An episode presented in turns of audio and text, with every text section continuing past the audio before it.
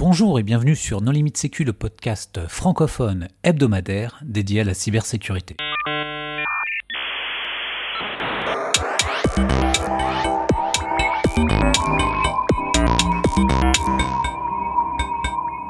Alors aujourd'hui, nous recevons Amel Guiton. Bonjour Amel. Bonjour.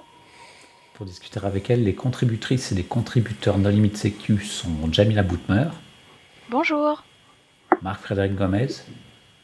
Bonjour. Hervé Schauer. Bonjour. Et Nicolas Ruff. Bonjour.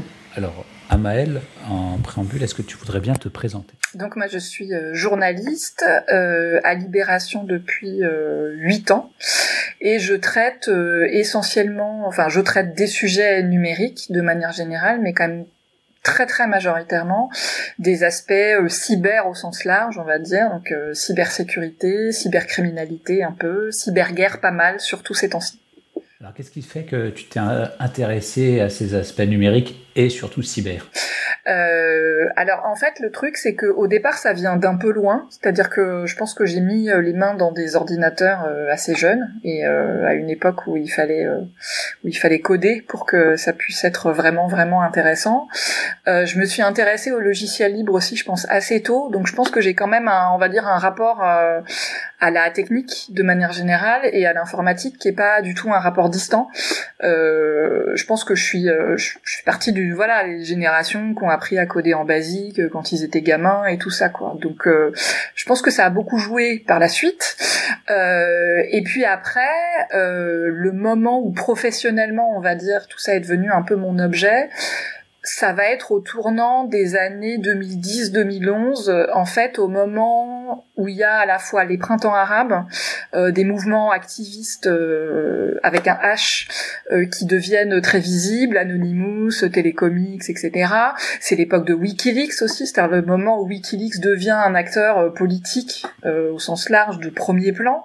et moi, je vais vraiment m'intéresser à ce truc-là à ce moment-là, je crois. Enfin, commencer à écrire dessus, commencer à réfléchir dessus, commencer à rencontrer rencontrer des gens, commencer à traîner dans les confs de hacking et tout ça, euh, à peu près à cette époque-là. Donc euh, au départ, ça vient. Euh, je suis arrivée plutôt, on va dire, par les aspects un peu militants du numérique. En tout cas, c'est à ça que je me suis intéressée en premier lieu, euh, y compris parce que je trouvais à l'époque que les, on va dire, les communautés du, de, de, de hackers, de, de cybersécurité au sens un peu dur du terme, étaient quand même pas disons plus euh, peut-être plus difficile à approcher, euh, y compris parce que euh, ça s'est arrangé depuis, mais à l'époque, donc il y a une dizaine d'années, c'était encore, je crois, très masculin.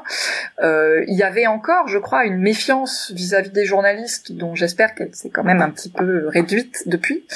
Euh, et c'est venu, je dirais ça plus petit à petit, quoi. Euh, et, et, probablement que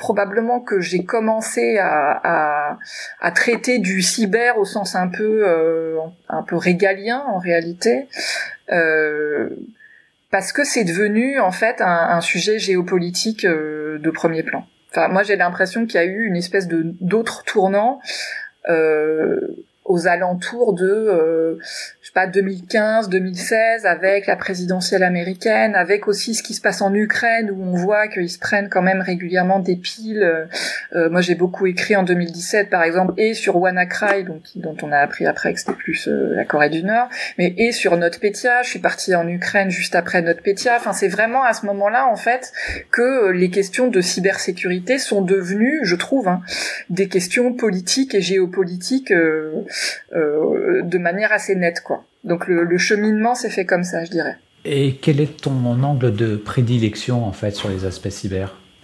Bah, En fait, moi, ce qui m'intéresse, euh, c'est le moment où les questions de, de cybersécurité, elles, euh, elles prennent justement une importance sociale, une importance politique, une importance géopolitique, c'est-à-dire le moment où ça devient suffisamment massif entre guillemets ou suffisamment visible pour que euh, un lectorat comme celui de Libération, qui est pas du tout un lectorat spécialisé, euh, se pose des questions et ait envie qu'on lui explique des choses. Quand on a une attaque informatique majeure qui touche d'abord l'Ukraine en 2017, euh, ça veut dire que ça me laisse aussi moi la possibilité, y compris de, de de raconter l'histoire en partant du début, en allant sur le terrain, etc. Euh, quand, quand le, le, le devient un phénomène euh, endémique euh, qui touche des collectivités territoriales, qui touche des hostos, qui touche euh, des cabinets d'avocats, etc., je, je, sais que ça intéresse les lecteurs de Libération. Donc d'une certaine manière, le cyber, moi je commence à le traiter euh, à partir du moment où, entre guillemets, il touche tout le monde, ou en tout cas, il intéresse tout le monde, si je devais résumer. Oui, tu fais un peu plus que du cyber, d'ailleurs, parce que je t'ai vu à la nuit du hack, euh, tu faisais aussi du crochetage. Euh, oui, mais alors ça, c'est aussi parce que c'est ça, ça a probablement plus un rapport avec ce que je disais tout à l'heure, à savoir que j'ai mis les mains dans, dans l'informatique assez tôt, c'est que je vais pas cacher que j'ai aussi un appétit personnel pour ce genre de choses. Euh, j'ai un appétit personnel pour les sujets que je traite et euh, j'ai un appétit personnel pour les conférences de hacking. Enfin, j'y vais pas que pour des raisons professionnelles. Et d'ailleurs, d'une certaine manière, je dirais qu'au fil des années, j'y vais de moins en moins pour des raisons professionnelles. C'est-à-dire que j'y vais y compris parce que j'aime ça, parce que je rencontre des gens, parce que je, je, j'y rencontre des amis et parce que je peux effectivement y faire du crochetage de serrure, euh, que j'aime beaucoup ça. Mais parce que c'est, c'est, pour moi, c'est un peu pareil. C'est-à-dire que euh, le, le, je pense que j'ai aussi euh, écrit sur les hackers parce que euh, leur euh, leur façon de voir les choses, c'est-à-dire leur, leur manière de dire, on, on, essaie de comprendre les systèmes parce que c'est ça qui nous intéresse. Juste pour revenir sur ce que vous disiez quant à, au côté géopolitique et politique du sujet, est-ce qu'on ne peut pas estimer que de base, les premiers hackers, justement, avaient euh, cette orientation un peu politisée, sinon politique, et que la géopolitique a toujours été de mise pour contextualiser euh, l'espace, euh, l'espace cyber et, ce qu'il s'y passait. Donc, est-ce que le vrai sujet, c'est pas que, étant donné qu'il y a une nuisance directe à un plus grand nombre, finalement, est-ce que le cyber n'est pas devenu un sujet plus médiatique que géopolitique ou politique, ce qu'il a, à mon sens, toujours été euh, je sais pas si on peut dire que euh, il y a eu toujours une conscience politique chez les hackers. Je, je ça, ça, me paraît pas si euh, ça me paraît pas si simple. Euh, il y, a, y, a, toujours eu une euh, un manifeste. T'as toujours eu un manifeste. Il y, y, a toujours une il y a toujours une vision du monde. Il y a toujours une vision du monde. Ça c'est vrai. Est-ce qu'on peut définir hacker? Parce que il me semble que ça peut, peut prendre plusieurs sens. Ouais. Donc quand on parle de, de hacker là maintenant, euh, on parle de quoi? Bah moi pour le coup euh, c'est la définition que, que j'ai toujours utilisée de, de gens qui euh, qui cherchent à comprendre euh, qui cherchent à comprendre les systèmes quoi et qui cherchent à les détourner euh, enfin pour en faire d'une certaine oui pour en faire autre chose. C'est le sens effectivement le plus le plus générique. Donc après c'est quand même très majoritairement dans les on va dire dans les communautés informatiques.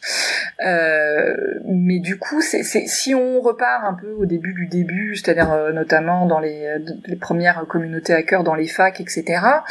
Euh, je crois qu'ils avaient plus une vision du monde qu'un engagement politique, en réalité. Euh, mais cette vision du monde, c'est sûr qu'ils l'avaient. Hein. Euh, l'idée de la question de la transparence, euh, c'est quelque chose de majeur. Euh, la question du code ouvert. Euh, après, je crois qu'ils ont eu quand même longtemps euh, le sentiment finalement qu'ils inventaient quelque chose euh, de radicalement nouveau qui allait échapper aux anciens modèles.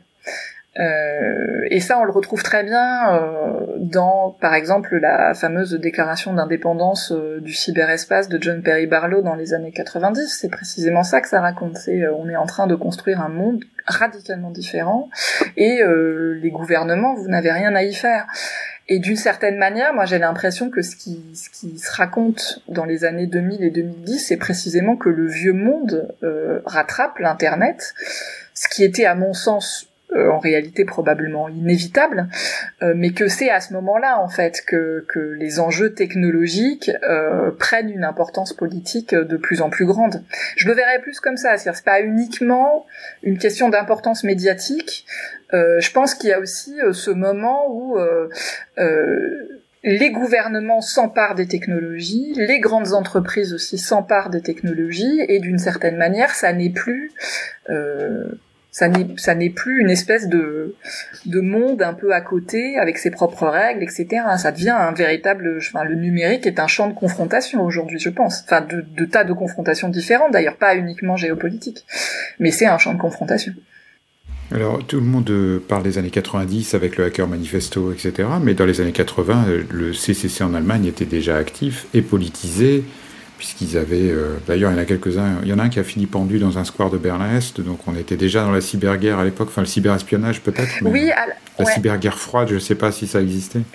Quel est le, le, sujet qui a, qui a, eu le plus de succès auprès des lecteurs? Plutôt la guerre euh, Russie-Ukraine euh, sous l'angle cyber, plutôt les rançongiciels qui ont touché du monde, plutôt l'espionnage des courriers électroniques lors de la première campagne présidentielle de notre président actuel. Voilà, c'est quoi les sujets qui attirent le plus les lecteurs? Euh, ça, alors pour le coup, j'ai, moi, j'ai pas forcément vraiment l'œil sur les chiffres euh, moi-même, donc je suis pas forcément la mieux placée, mais euh, euh effectivement, c'est, je pense que les Macron Leaks, ça, ça, ça, ça, passionnait les gens, ça c'est indéniable, mais parce que c'était très, c'était très, très proche. c'est un, c'est un Bon, c'est un peu difficile à dire, mais j'ai quand même tendance à penser que effectivement, quand on est dans des périodes politiques intenses et notamment en France, euh, ces, ces questions-là sont probablement euh, celles qui euh, celles qui font venir le plus de gens. Ouais. Ouais. Et toi, quels sont les sujets que, qui t'ont particulièrement intéressé? Euh, Bah, pour le coup, euh, moi, c'est vrai que c'est le, là où il y a de, de, de l'intrication entre euh, le cyber, euh, la géopolitique, la conflictualité, etc., c'est là où ça m'intéresse le plus, mais probablement parce qu'en fait, c'est là où c'est le plus, euh, c'est là où c'est le plus opaque, je trouve, et c'est là où il y a le plus d'enjeux justement à essayer de de, de, de donner de donner à comprendre ce qui se passe.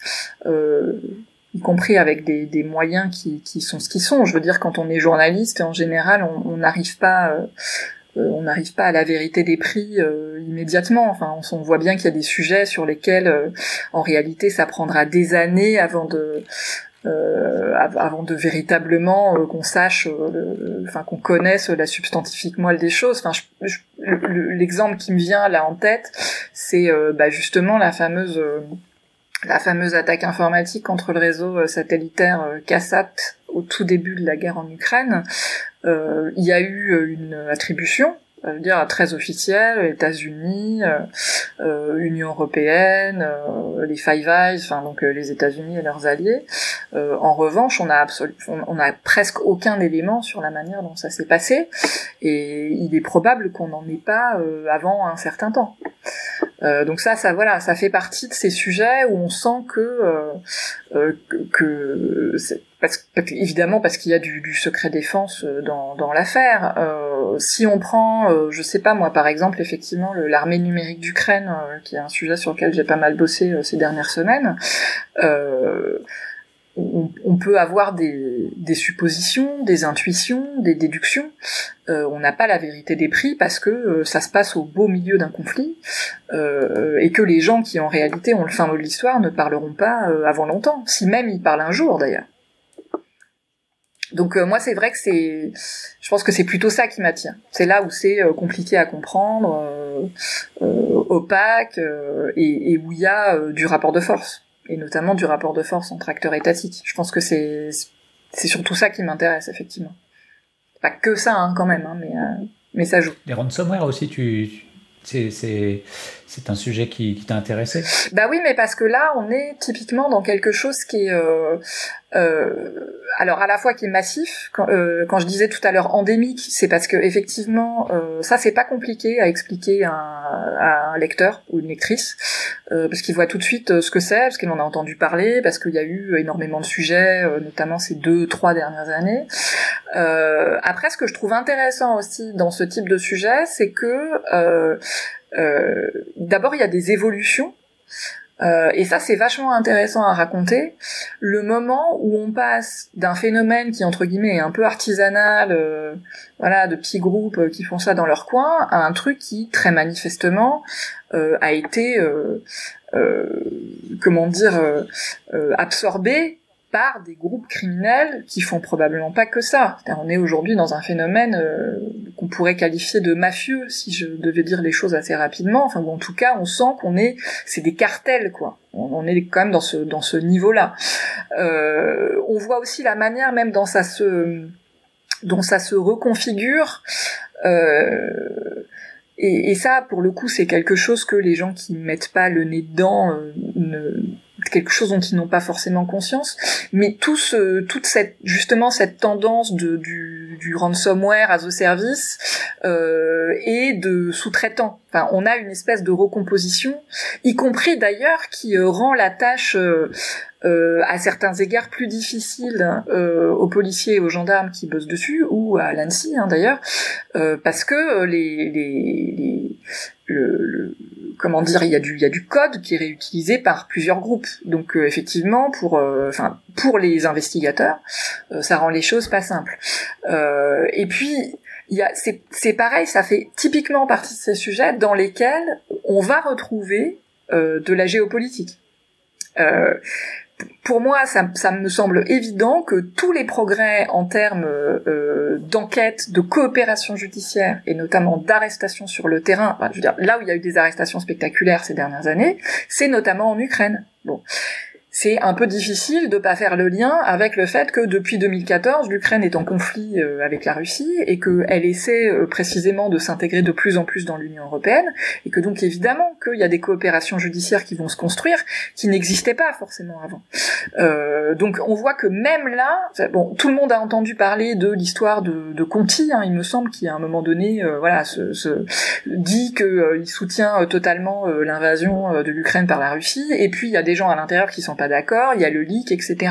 Là, effectivement, ça, c'est un groupe qui est rattrapé par la géopolitique.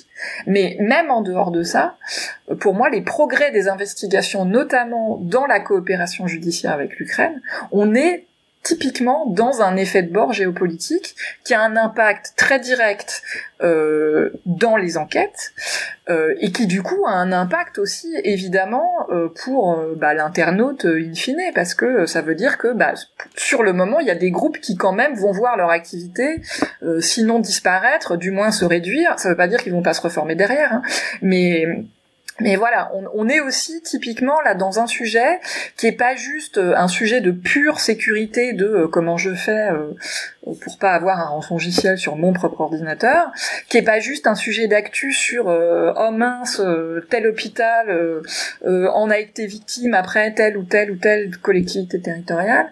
On est typiquement dans un sujet où on peut aussi raconter une histoire et raconter une histoire sur un temps long, y compris commencer même, je sais plus quelle était, c'est, quelle est l'année où le premier rançongiciel sur une disquette a vu le jour. Mais voilà, on, peut aussi euh, construire une histoire et dans le temps et dans l'espace et dans les évolutions.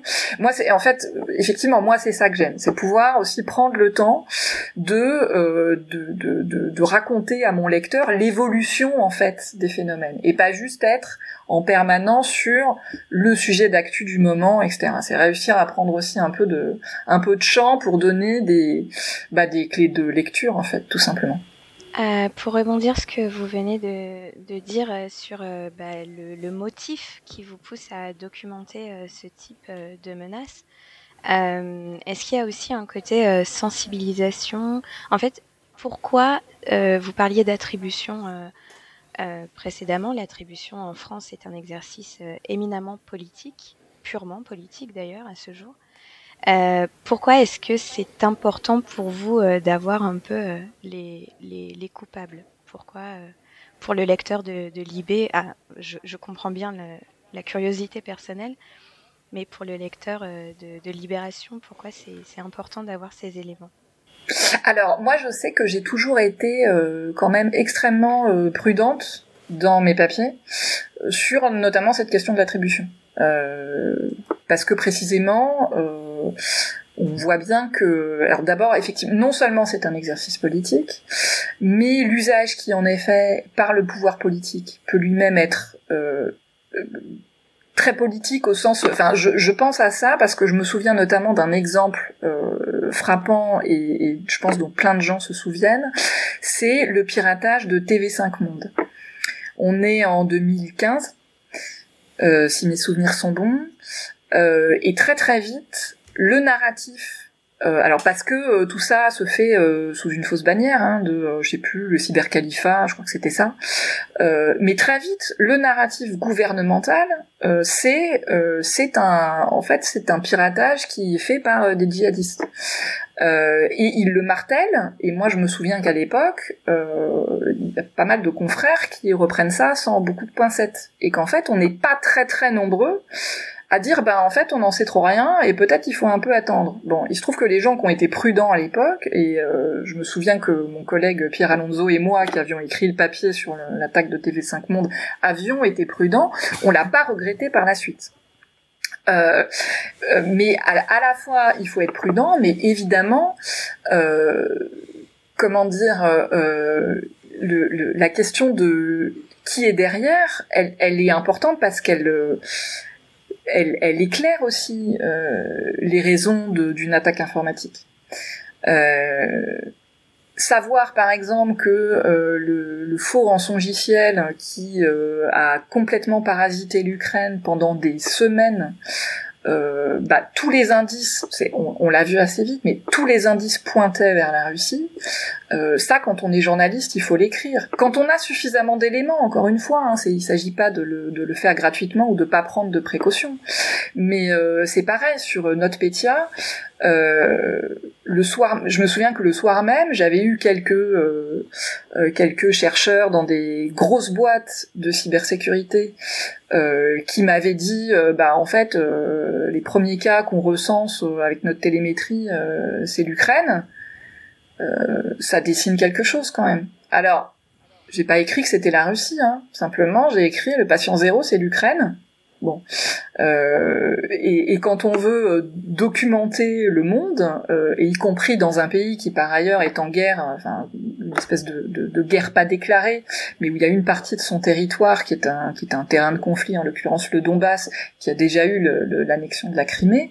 Euh, c'est quand même des voilà c'est des choses qui font sens quoi donc on est toujours pris dans cette espèce d'équilibre euh, mais qui est essentiel et qui est, qui est qui fait un peu, euh, je pense, la, la, la nature du travail de journaliste dans l'absolu, de à la fois évidemment ne pas tirer de conclusions hâtives, et y compris euh, être très prudent par rapport euh, au, entre guillemets au, au, narratif étatique, et puis en même temps, quand on a suffisamment d'éléments, de, entre, on, on, dit souvent chez les journalistes faire parler le montage, c'est-à-dire que il faut aussi parier sur l'intelligence de son lecteur, qui est pas un débile, quoi. C'est que quand on lui met un certain nombre d'éléments, il est capable de faire de plus d'eux et de se dire ah bah ouais quand même quoi. Mais c'est mais sur la question de l'attribution, moi je moi je comprends je comprends le point de vue des techniciens qui est de dire euh, c'est une question politique. Mais justement moi je suis journaliste, donc pour moi les questions politiques elles sont assez essentielles. Je sais pas si j'ai répondu à la question. On peut dire que oui. Non, mais il n'y a pas de réponse définitive, mais en tout cas, tu as donné ton point de vue sur la question. Du coup, est-ce qu'on parlerait de ransomware quand même? Parce que tu as fait beaucoup de mm. recherches là-dessus dernièrement, et c'est quoi ton, ta conclusion? C'est compliqué d'avoir une conclusion, ça dépend de quoi on parle en fait. Euh, est-ce que c'est un modèle économique viable? Euh, bah, s'il l'était pas, je pense qu'il se serait euh, déjà tari. Donc euh, alors là, ils ont quand même été affectés par la crise. Hein. Depuis le début de l'année, ils ont 40% de revenus en moins. Je, sens les plans sociaux. Mais, euh, mais malheureusement, oui, j'ai bien peur que économiquement ce soit viable et probablement d'ailleurs que ça l'est d'autant plus euh, que derrière on a des on a des groupes qui sont qui sont véritablement organisés et on a une euh, on, on, a des modèles. alors ça, pour le coup, c'est pareil, c'est assez frappant à quel point euh, on est dans un écosystème qui a complètement fait son miel euh, des modèles dits euh, agiles. Euh, alors effectivement, enfin, ça, ça, fonctionne à la fois. On, a, on, est à la fois face à des cartels et puis en même temps il y a des fois des logiques de start-up. Enfin, c'est, c'est, je trouve ça assez fou en fait. C'est, plutôt intelligent, hein, très honnêtement. Euh, et manifestement ça rapporte. Enfin, en tout cas, c'est très difficile de savoir combien ça rapporte précisément, mais euh, mais je sais pas. Moi, j'avais eu quelques, euh, je sais plus, c'était au aux, États-Unis, il parlait de 886 millions de dollars comptabilisés par les autorités sur 2021 bon, euh, c'est quand même pas, c'est quand même pas complètement anodin. Euh... Ouais, je me méfie des chiffres quand même parce que je sais plus ce qu'on dit sur Internet, mais quelque chose comme la cybercriminalité, c'est 5000 trilliards de dollars. Non, mais ça, pour le coup, c'est bon. Moi, je crois que c'est un des rares chiffres que j'ai cité dans mon papier parce que euh, c'était le les, les rançons déclarées au département du Trésor américain. Donc là, voilà, là pour le coup. Ouais, c'est l'obligation qui est auprès des régulateurs. Et euh, quand, tu as, quand tu as une compromission de ton système d'information, tu as une obligation de dire euh, quel est le mm. prix. Là, il ne parle pas des négociations. Parce que derrière, tu as des, aussi beaucoup de demandes de rançon à plusieurs dizaines, de, voire centaines de milliers de dollars. Puis à la fin, tu découvres que bah, parfois, ils payent juste 5-6 000 dollars et ah bah oui, oui, effectivement. Oui, mais le coût de la cybercriminalité, c'est pas que le ransomware, hein, c'est le coût général de la cybercriminalité. c'est là où je voulais en venir. Deux petites questions. Euh, est-ce que ce sont les, les rançons, le montant total des rançons exigées, ou est-ce euh, le montant total des rançons payées? Et encore une fois, euh, enfin Nicolas le pointe très bien, est-ce que c'est l'ensemble des activités cybercriminelles ah non, non, pas du tout. Euh, effectivement, ça se limite pas au ransomware. Non, non, pas du tout. Là, c'était effectivement un chiffre qui venait du Trésor sur le montant cumulé des rançons qui leur avaient été signalés. Donc c'est pareil, c'est du déclaratif. Euh, je pense que c'est, du coup, je pense que c'est des rançons qui ont été, euh, qui ont été effectivement payées. Mais c'est qu'un, c'est qu'une partie de toute façon. C'est-à-dire que ça n'est que les États-Unis et ça n'est que le ransomware. Et, euh, et après, le problème, c'est qu'on va trouver effectivement des tas de chiffres extrêmement importants mais qui sont en réalité des projections. Euh, ça, me semble un peu, euh, pour le coup, ça me semble un peu compliqué. Mais d'ailleurs, euh, euh je me souviens que euh, le, le, le, patron de, de, la division, de la sous-direction de la lutte contre la cybercriminalité m'avait dit très clairement que lui, il préférait pas donner de chiffres parce qu'il disait c'est extrêmement compliqué, à, c'est extrêmement compliqué à calculer. en revanche, que ça rapporte de l'argent à ceux qui font ça, oui. et la vraie difficulté, c'est qu'effectivement, c'est très, euh, c'est très difficile à combattre parce que, euh, alors, ce qui est quand même assez frappant et, et, plutôt rassurant, c'est que entre guillemets, il y a du progrès. C'est-à-dire que moi, par rapport à ce que ce que je voyais, je sais pas, il y a, il y a, y a encore cinq ans, euh, euh, ils, arrivent maintenant à remonter des filières et c'est justement ce que je disais tout à l'heure, c'est parce que euh, notamment euh, il y a des pays avec lesquels il y a maintenant suffisamment de coopération judiciaire et suffisamment d'ailleurs d'envie dans ces pays de, de, montrer aussi entre guillemets l'exemple pour qu'on réussisse à entre guillemets à faire des à faire des coups de filet. mais ceci étant sur l'ensemble. T'as aussi un très gros budget de, des États-Unis d'Amérique. Ouais.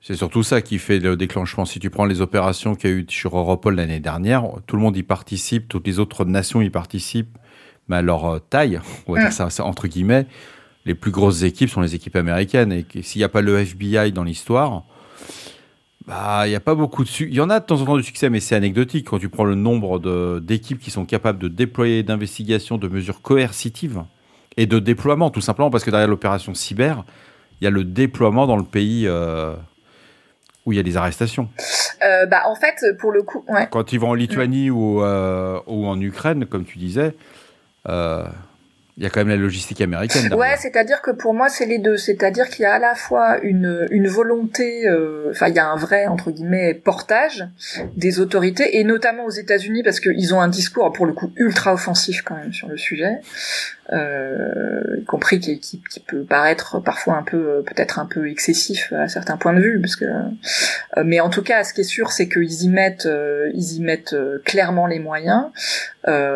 mais s'il n'y avait pas aussi de coopération judiciaire ça n'aboutirait pas. Donc c'est vraiment pour voilà c'est vraiment une alliance des deux. Donc ça progresse.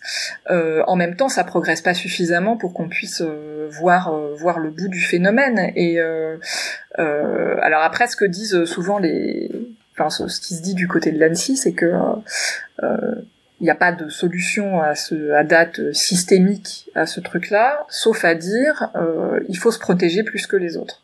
Mais d'une certaine manière, ça déplace le problème. C'est-à-dire que euh, si ça devient compliqué de taper aux États-Unis ou si ça devient compliqué de taper en France ou en Allemagne, etc., bah ça va taper en Argentine. Et quand ça tape en Argentine, par ailleurs, ça fait vraiment des dégâts. C'est-à-dire qu'on est aujourd'hui sur des, enfin, quasiment des États entiers qui se retrouvent euh, très très embêtés euh, parce qu'il y a eu une campagne de, de ransomware euh, et, que, ça les a plombés quoi. Mais d'ailleurs, je me souviens que sur sur cette histoire-là, il y avait même des gens qui se demandaient est-ce que est-ce que c'est des est-ce que ça se fait pour des raisons politiques? Et très manifestement non en fait. C'est juste un effet d'opportunité. C'est parce que là-bas, ça marche.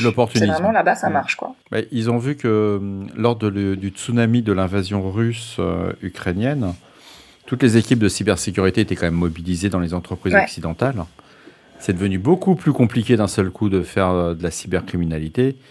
Et euh, l'Amérique du Sud ne se sentait pas concernée par le conflit. Et ils n'ont pas vu arriver derrière les vagues de groupes cybercriminels qui ont tout de suite euh, profité de, de ce Bah, puis après, ils, ont ils sont probablement aussi. Euh, je pense qu'en termes d'investissement, entre guillemets, il y a probablement aussi du retard à rattraper par rapport, euh, on va dire, à, à, l'Europe où, quand même ça a mm. vachement progressé ces dernières années. Ça, ça pour le coup, vous le savez peut-être d'ailleurs encore mieux que moi. Euh, euh, on, a quand même le sentiment que c'est pris en compte un peu plus un peu plus sérieusement. je dis pas que la situation est optimale partout, hein, mais en tout cas dans les grandes entreprises, je pense quand même qu'aujourd'hui euh, c'est plus euh, plus résistant. Alors en mode la fin, est-ce que tu penses que la sécurité est un échec? Non, je dirais pas ça. Non non, je pense qu'il faut il faut pas dire ça. C'est un c'est un c'est un work in progress. C'est un c'est alors après je comprends que pour les professionnels ce soit parfois difficile. Et, non non les résignés les professionnels sont optimistes à l'origine. Le résigné a, abandonné. Bah oui. Mais un vrai professionnel reste mm. enthousiaste et sait que c'est de l'amélioration continue et qu'il n'y aura jamais de fin et qu'on fait de mieux en mieux avec le temps. Bah oui, c'est oui, c'est un peu ça. Je pense que ça peut être frustrant par moment, mais honnêtement, pour regarder ça de plus loin que vous, euh, je pense qu'il y a quand même euh, non seulement du progrès euh, concrètement, mais y compris que dans, dans, dans la tête des gens, euh, ces, ces questions-là, elles, euh, c'est plus c'est plus lointain, c'est plus du jargon de geek, c'est plus des trucs de spécialistes quoi. C'est ça fait partie de leur vie, mais ça fait partie de leur vie parce que parce, parce que le numérique il est absolument partout dans nos vies. Donc euh, donc du coup j'ai quand même l'impression que en termes de, de prise de conscience il y a, y a quand même du progrès. Donc il faut pas désespérer. Alors, Nicolas est-ce que tu veux apporter un mot de la fin au mot de la fin? non ok bon eh bien Maël merci beaucoup d'avoir accepté notre invitation Merci. à vous. Merci aux contributrices et aux contributeurs. Chers auditeurs, nous espérons que cet épisode vous aura intéressé. Nous vous donnons rendez-vous la semaine prochaine pour un nouveau podcast. Au revoir. Au revoir. Au revoir. Au revoir.